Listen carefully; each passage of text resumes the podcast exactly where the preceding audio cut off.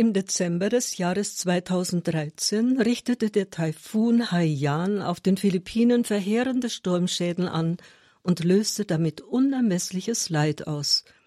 Da machten sich auch die Dienerinnen Jesu auf den Weg in die am meisten zerstörten Regionen des Landes. Die zupackenden spanischen Ordensfrauen brachten Lebensmittel und kümmerten sich um die medizinische Versorgung der Bevölkerung – Sie handelten also ganz im Auftrag ihrer Ordensgründerin, der heiligen Maria Josefa Sancho de Guerra.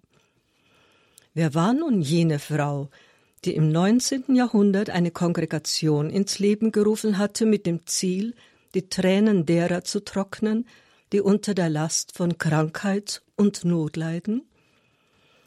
Maria Josefa Sancho de Guerra wurde 1842 in der baskischen Hauptstadt Vitoria-Gasteiz geboren. Früh musste das Kind schon lernen zu verzichten, war die wirtschaftliche Situation der gläubigen Familie doch geradezu erbärmlich. Maria Josefa war gerade mal sieben Jahre alt, als ihr Vater, ein Sänftenträger, 38-jährig an einer Gehirnblutung starb. In der staatlichen Schule tat sich das Mädchen sehr schwer, lernte aber lesen und schreiben. Mitursächlich war wohl ihre ausgeprägte Neigung zum Alleinsein. Unter Altersgenossinnen fühlte sie sich nicht wohl. Von der frommen Mutter wurde sie gründlich auf ihre Erstkommunion mit zehn Jahren vorbereitet. Ein paar Jahre später ermöglichten Verwandte in Madrid der inzwischen 15-Jährigen eine solide Erziehung und Ausbildung. Nach ihrer Rückkehr in ihre Heimatstadt vertraute Maria Josefa ihrer Mutter ihren Herzenswunsch an, in ein Kloster einzutreten. Schon immer hatte sie sich danach gesehnt, ihr Leben ganz Gott zu weihen. Doch welcher Gemeinschaft sollte sie sich anschließen? Eine schwere Typhuserkrankung verlängerte die Entscheidungsphase. Später wieder in Madrid lebend, bat sie ihren Beichtvater um dessen Rat. Dieser machte ihr klar, dass sie seiner Meinung nach nicht für einen beschaulichen Orden geschaffen sei, riet ihr zu einem tätigen Orden.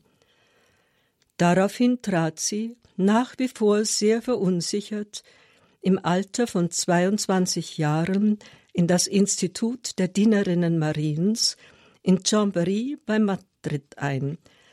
Nach einem knappen Vierteljahr wurde die junge Novizin mit dem Ordensnamen Maria de la Salud in die Stadt Madrid geschickt, um sich dort um die Opfer einer gefährlichen Cholera-Epidemie zu kümmern.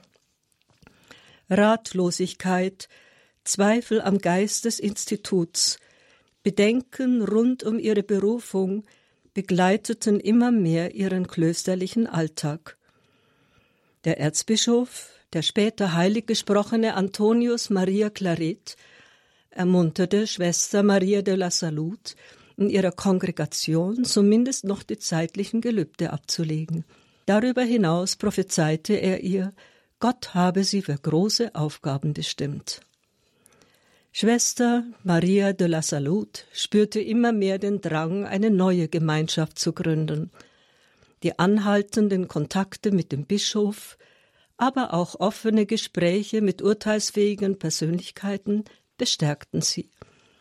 Eine neue religiöse Gemeinschaft, wiederum mit dem Wirkungskreis Krankenpflege, sollte es werden – doch eine strengere Lebensweise mit mehr Zeit für intensives Gebet, aber auch mehr Raum für Gemeinschaftsleben schwebten der Ordensfrau vor. Das Einverständnis und die Dispens von Kardinalerzbischof von Toledo ermöglichten es Schwester Maria de la Salud und weiteren vier Schwestern, die Kongregation der Dienerinnen Mariens zu verlassen. Mit 29 Jahren, am 25. Juli 1871, gründete Maria Josefa zusammen mit ihren Gefährtinnen in Bilbao das Institut der Dienerinnen Jesu. Die Schwestern wollten sich um Kranke in Spitälern und zu Hause um Obdachlose und ältere Menschen kümmern. In der Satzung fanden die ins Auge gefassten Neuerungen ihren Niederschlag. Ein weiteres Novum, ein viertes Gelübde, das der Fürsorge, kam dazu. Der Beistand sollte sich nicht nur auf das Versorgen mit Essen und Medikamenten beschränken, er sollte eine echte Herzensfürsorge sein, die sich der leidenden Person zuneigt, auf die jeweiligen Bedürfnisse eingeht und sich anpasst. 1875 legten Maria Josepha und ihre Mitschwestern ihre Profess ab. Die Ordensgründerin wurde zur Oberin ernannt. Sieben Jahre später bestätigte der Vatikan durch Papst Leo XIII. das neue Institut. Schwester Maria Josepha nannte sich nun Schwester Maria vom Herzen Jesu. Sie wurde zugleich zur Generaloberin der Ordensgemeinschaft ernannt und blieb es bis zu ihrem Tod im Jahre 1912. Zugleich wirkte Mutter Maria vom Herzen Jesu 30 Jahre lang als Novizenmeisterin und Ausbildnerin der Kandidatinnen. Äußerst umsichtig und liebevoll leitete sie ihre Kongregation, in der eine gesunde Spiritualität herrschte. Opferbereit und selbstlos scheuten die Schwestern keine Mühe, den Kranken zu dienen. Diese von Leid und Schmerz geplagten sollten stets die hochherzige Hingabe spüren, mit der die Dienerinnen Jesu unterwegs waren, ihre Schmerzen zu lindern und ihre Tränen zu trocknen. Vierzig Jahre leitete Mutter Maria vom Herzen Jesu ihre Gemeinschaft mit Klugheit und Weisheit. In dieser Zeit gelang es ihr, 42 neue Häuser, davon auch eines in Chile, zu eröffnen. Gut ausgebildete Schwestern wirkten darin segensreich zum Wohle ihrer Schutzbefohlenen, in denen sie Christus selbst sahen. Noch zu Lebzeiten der Ordensgründerin stieg die Zahl der Mitglieder auf über 1000 Schwestern an. Diesen gewaltigen Aufschwung begleiteten naturgemäß zahlreiche, anstrengende Reisen. Ab 1894 zwang eine schwere Krankheit die rastlose Ordensfrau zum ständigen Aufenthalt im Mutterhaus von Bilbao.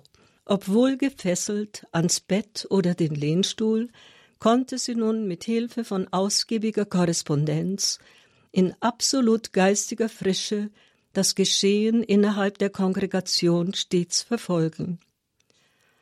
Am 20. März 1912 starb Mutter Maria vom Herzen Jesu in Bilbao, der Wiege ihrer Ordensgründung, im Rufe der Heiligkeit.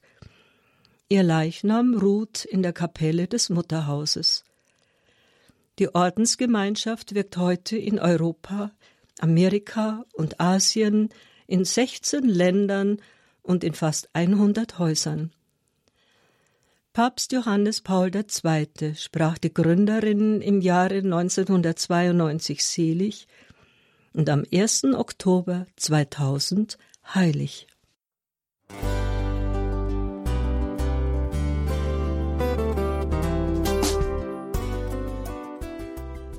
Liebe Zuhörerinnen und Zuhörer, vielen Dank, dass Sie unser CD- und Podcast-Angebot in Anspruch nehmen.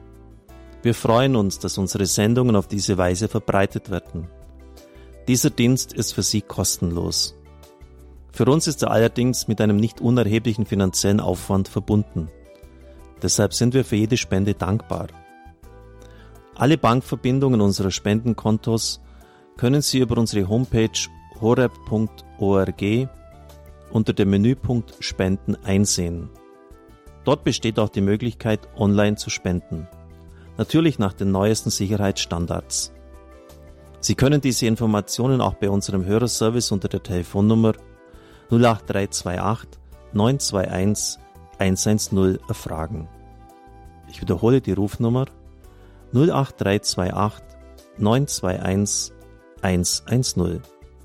Vergelt's Gott für Ihre Unterstützung. Ihr Pfarrer Kocher.